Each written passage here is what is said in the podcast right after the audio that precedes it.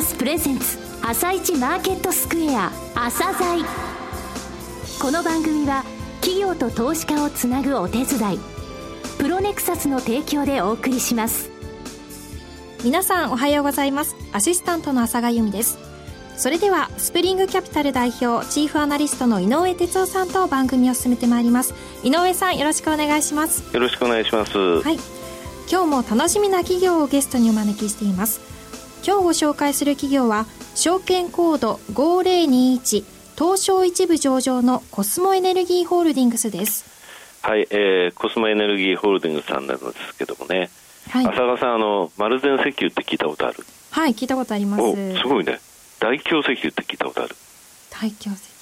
分かんないね、はい、あと、えー、その2つとコスモ石油がくっついてコスモ石油になったのがね30年前なんで、はい、1986年の4月、はい、それから30年経って、えー、この度コスモ石油さん5007がね、えー、コスモエネルギーホールディングスさん5021だね、に変わったのね、これ石油がエネルギーに変わってるっていう部分が今日の放送の中でよくわかると思うんですよ。ぜひあの生き残りをかけた戦略を聞いてください。はいわかりました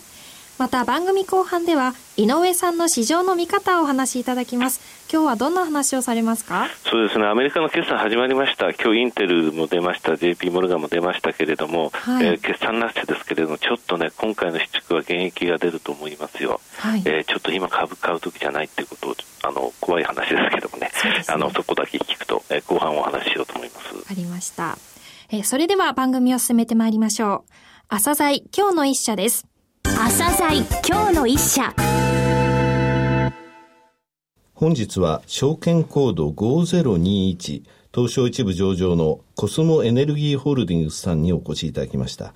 お話しいただきますのはコーポレートコミュニケーション部長の高木聖子さんです本日はよろしくお願いします。よろしくお願いします。えー、リスナーの皆さんまだ証券コード5007コスモ石油っていうふうに覚えてらっしゃる方が多いんですが、えー、この10月1日、持ち株会社に移行されてコードも変更になったんですね。えー、ホールディングカンパニーに移行されるっていうのはそれなりの目的とか意図っていうものがあるんですが、えー、その部分についてお話しいただけますでしょうか？はい。えー、私どもコスモ石油が誕生いたしましたのは、えー、1986年の4月、えー、当時の大京石油、ワルゼン石油、あと旧コスモ石油の3社が合併する形でスタートいたしました。来年で創立30周年を迎えることになります。そうですね。えー、それでは、あの、目的についてお話しいただけますでしょうか？はい。えー、まあ、ありていに言ってしまえばですね、持続的な成長による企業価値の拡大と、そこを目指すということになっちゃうんですけれども、はい、背景等も含めてお話ししますと、えー、現在石油業界っていうのはですね、様々な、えー、事業環境の変化にさらされております。はい例えば原油価格の変動ですとか為替の変動あと人口減や省エネの進展ということで残念ながら国内の石油製品需要っていうのも、うん、えー、年々減少しております、まあ、こういった変化に適応しつつ、えー、持続的な成長を遂げて企業価値の最大化を図る。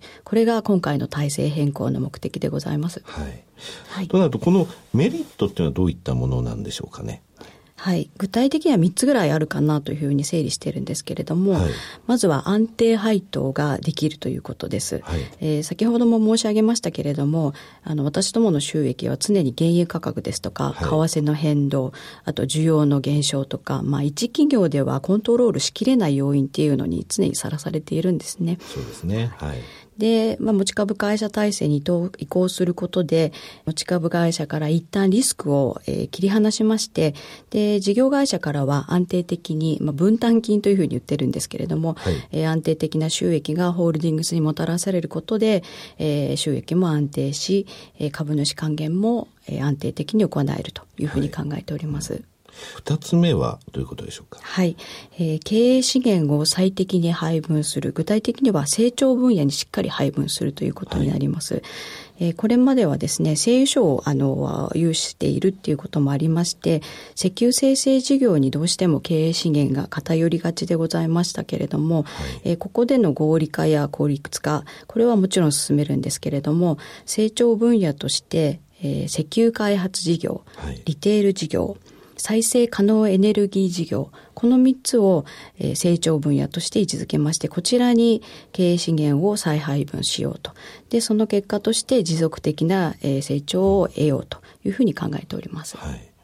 えー、3つ目のメリットとは？はい、えー、事業ごとのアライアンス強化っていうのを、えー、考えております。えー、今回ホールディングス化にあたりまして石油開発、はい、石油生成石油販売の各事業を3つの中核会社に担わせるという体制にいたしました。柔軟かつ迅速なライアンス案件を実現できるものと考えております。はい、持ち株会社に移行しました。その下に石油開発石油生成そして石油販売という各事業会社にするわけですね、はい、それでそれぞれが、えー、その事業提携とかいろいろな他の、えー、会社との、えー、連携とかそういったものを、えー、どんどんやっていきましょうということですね。その他に成長分野として石油開発事業、リテール事業、再生可能エネルギー事業、ここに経営資源を、えー、かなりあの、えー、重点的に再配分しますということでしたが、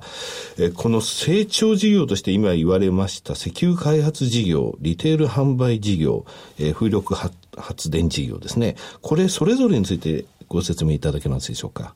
多分皆さんはですね石油開発事業と聞きになると、はい、え大規模な資金が必要で、はい、かつ非常にリスクが高いそんな事業だろうというふうにご想像なさると思うんですね。そのような事業環境においてもコスモエネルギーグループが継続的に収益を上げられて上げてこられたかその秘密を少しお話ししたいと思います、はい、御社は UAE と非常に密接な関係にあるんですよね。はい、はい。えー、まさにその強みの一つ目は、えー、UAE 産油国との強固な信頼関係でございます。えー、私どもが原油開発を主に行っております UAE アラブ首長国連邦。こちらとのお付き合いは UAE の建国前に遡りまして、はい、まあ、すでに50年近くになります。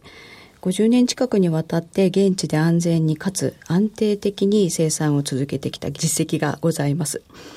で、それに加えて教育ですとか環境とか、まあ様々な部門での人的交流、それから技術交流、こういったものを続けてきたことで、産油国との間に確固たる信頼関係が築かれていること、これが私どもの強みだというふうに思っております。はい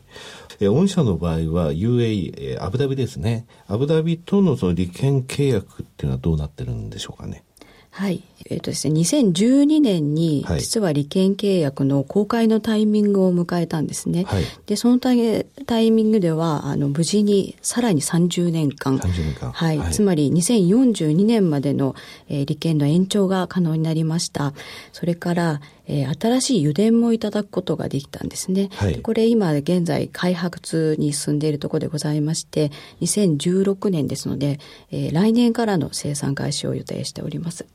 えー、その他新しいその、えー、油田を、えー、今開発して来年から生産開始ということですが、スペインの会社との、えー、連携って言いますか、のこともニュースに出ていたんですが、この部分についてお話しいただけますでしょうか？はい。えー、去年の1月なんですけれども、はい、スペインの大手の石油会社であるセプサというところと、戦略的包括提携契約というのを締結いたしました。実はセプサの大株主と私どもの大株主は同じなんですね。はい、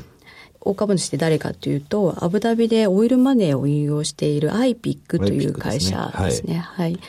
いわゆるソブリンウェルスファンド、政府系の運用機関なんですけれども、はい、こちらが大株主でございます。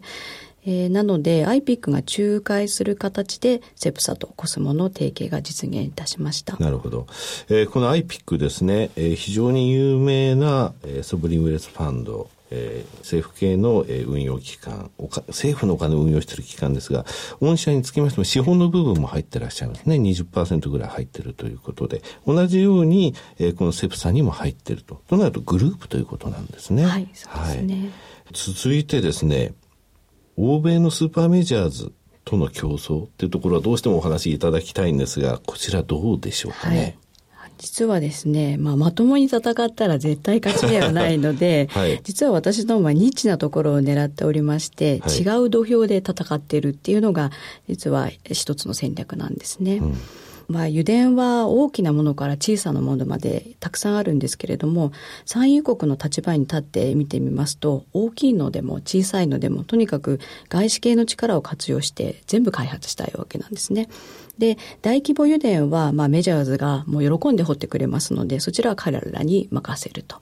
じゃあ、小さい油田についてはどうかっていうと、メジャーはあんまり、えー、興味を示してくれません。そんな時に、えー、産油国から頼りにされるのが、まあ、私どもと。私ども出番だということになります。うんで、私どもの資金規模でしたら、むしろ小さい油田の方が身の丈に合っておりますので、ちょうどいいかなというふうに考えております。えー、続いてですね心も満タンにで有名なですねリテール販売事業。この部分についてお話しいただけますでしょうか？はい。えー、私どものコアビジネスは石油生成販売事業なんですけれども、はい、えー、残念ながら人口減ですとか、はい、あと省エネ化の、えー、増加によりまして、えー、燃料のビジネスは縮小傾向でございます。うん、燃料油市場にフォーカスするんではなくて、まあ、カーライフ市場まで、えー、視線を広げてみましょうということで、はい、36兆円のマーケットをターゲットにいたしました。カーライフ市場っていうのは約36兆円。でそのうちあの御社が今まで手掛けられてきたガソリン経由のその販売の部分ってどれぐらいなんですかね？こちらは、えー、9兆円程度なんです。え25%ぐらいしかないんですね。はいで残りはあの車両販売とか保険とかそういったことですか、はい、はい、その部分に踏み込むと、はい、具体的にはどういうふうに？はい、えー、個人向けのカーリス事業を展開するということで、えー、新しい開発に取り組んでおります、はい、ビジネスを本格化させて、えー、大体3年なんですけれども、はい、えー、今は2万台を超えましてシェアとしては2位というふうになっております、えー、カーリース事業で国内2位のシェアまで来てるということなんですね。じゃあ、ここの分はさらに拡大するという、はい、え意図を持ってらっしゃるということですね。はい、はい、リテール販売といっても、えー、ガソリンを売るだけではなく、このカーリースという部分も入ってるんだということですね。はい。えー、それでは風力発電事業、えー、こちらについてお話しいただけますでしょうか。はい、えー、2010年に事業買収を行いました、はい、えー、風力発電っていうのはですね文字通り風任せなんですけれど、はい、肝心の風が吹いた時にちゃんと風車が動く状態にあるかという点が非常にあの収益を左右いたします。そ、ね。はい、そこで、えー、風車のメンテナンスを強化することにより、えー、買収後わずか1年で、えー、黒字化に成功いたしました。で、さらに2012年、さらに追い風が吹きまして、はい、えー、電力の固定価格買取制度が導入されましたので、20年間安定的に収益を確保できるという、ねえー、ことも大きな、えー、メリットでございます。